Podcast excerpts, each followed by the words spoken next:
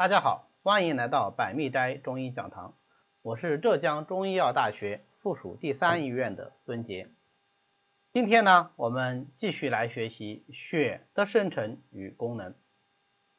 首先，我们来看一下什么是血。对于血这个名词，我们当然是不陌生的，因为我们在日常生活中就经常会有接触到。对我们平时说的这个血流出来的这个血，受伤以后流出来的血，就是我们中医里讲的血啊。我们在教材里给的定义是一种红色的液态物质，是构成人体和维持人体生命活动的基本物质之一，具有很高的营养和滋润作用。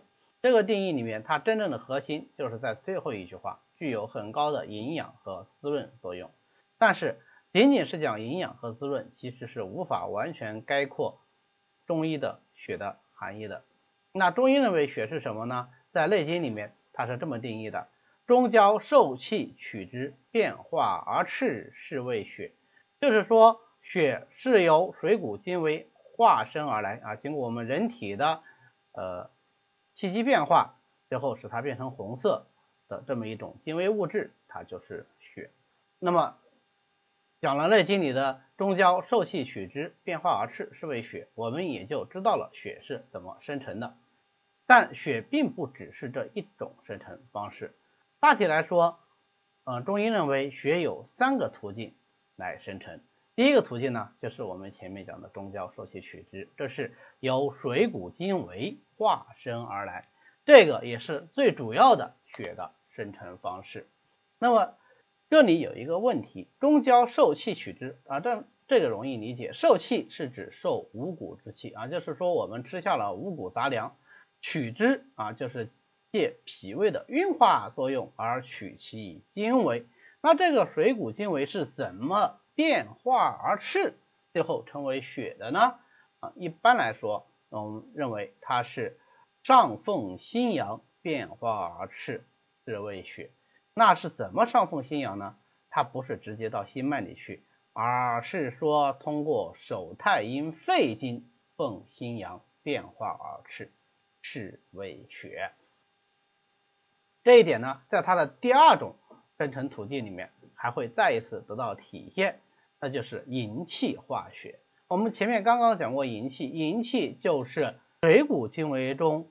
筋专筋柔的那一部分称之为营气，它跟血一样，也是行于脉内。那么营气一个重要的功能就是能够生血。营气是怎么化生血液的呢？内经里说，营气者，密其津液，注之于脉，化以为血。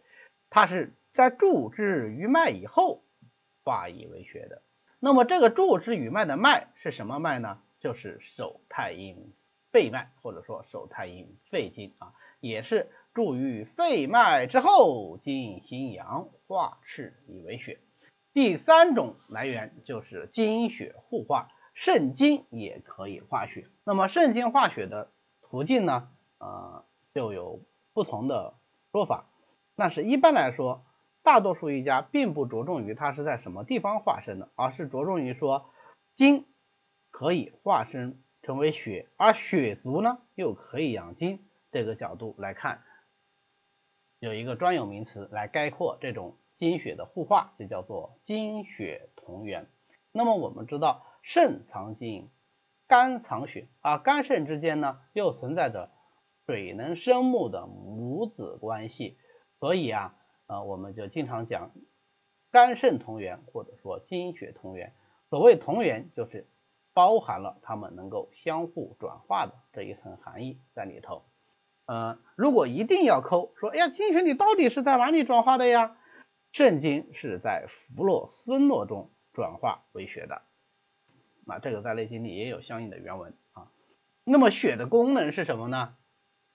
血主如之啊，嗯，在定义里他也说了，它是具有非常高的营养和滋润价值，所以血的。主要功能就是营养和滋润全身，这个全身就包括全身的周身上下每个角落啊，五脏六腑、四肢百骸都包括在内，都要受血的营养和滋润。那么对于中医来说，血还有另外一个重要功能，就是生神明的功能啊。我们经常讲，人为什么会有神明呢？这个神明不仅仅是指我们的情绪反应，不仅仅是指的我们的七情六欲，还包括我们的生命活动。那这个神明都包括在内了。那这个神明之变呢，就是由血来生成的。所以《内经》里讲啊，血脉合力，精神乃虚。啊，我们后世呢，往往用一句话来概括这个现象，就叫做血流于五脏而生神。啊，就是血濡养了五脏，那五脏的气化就正常，五脏的气化正常，就能够生神明。一方面表现为五脏的功能正常，能够有正常的生命活动；另外一方面，也是我们呃更看重的，平时用的更多的，就是不七情流欲。所以，一旦血的功能发生了异常，就非常容易出现神志方面的变化啊。你比方说，如果血虚了，那么他可能就怎么样？就记忆力下降，就不能思考，呃，就不能够决断。如果血气太过旺盛呢，他可能就会容易生气啊，容易暴怒。等等啊，那么血的这个状态会影响到人的心智状态。反过来说，既然血流于五脏而生神，那么神明的状态呢，又往往反过来容易耗伤阴血啊。所以我们经常讲说，如果劳神太过，首先伤的就是阴血，这也是血流于五脏啊生神的原因。那么血液的循行呢？这个好理解，血行脉内啊，血是在经脉里面行走的。拥恶营气，力无所避，是为脉啊。脉的定义就是说，来拥恶营血，让它在规定的路线上行走。什么路线呢？十二经脉。那么血如果不在十二经脉里面行走，那就是什么呢？那就是淤血，那就是出血。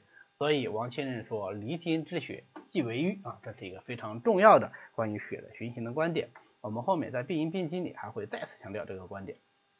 好，关于血的定义、分布和功能，我们今天就介绍到这里。